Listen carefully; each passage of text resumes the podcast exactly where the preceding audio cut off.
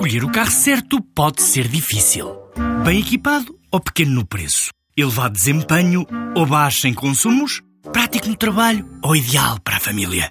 Quando há um Dacia que é tudo isto e é também o número 1 um em preço, a decisão não podia ser mais fácil. Descubra a gama Dacia Docker a partir de 10 mil euros. Preço para Docker Van Essential 75 cavalos, válido até 31 de 10 de 2018, com entrega em Portugal Continental. Limitado ao estoque existente. Número 1 um em preço base no mesmo segmento. Não inclui despesas de legalização, averbamento e de transporte. Saiba mais em dacia.pt.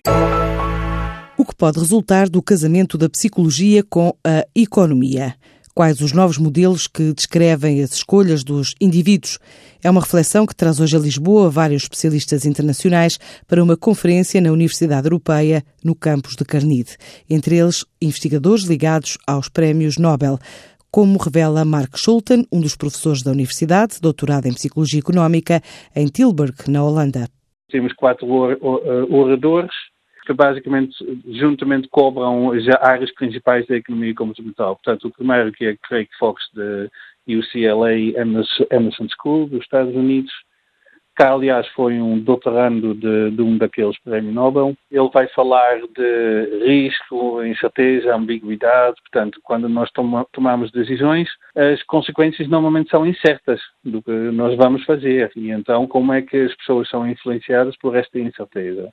A seguir vem Daniel Reed, que é ex-mestrando de outro prémio Nobel, que vem falar sobre pensamento estratégico. Portanto, pensamento estratégico é fundamental para mercados, onde uh, pessoas têm assimetria de informação. Um sabe uma coisa e outro não. Como é que isto influencia comportamentos? Eu vou falar da escolha intertemporal que olha não para o risco, mas sim para o tempo. Portanto, quando tomamos decisões as consequências são normalmente não todas imediatas, mas diferidas no tempo. Como é que o tempo impacta sobre as nossas decisões?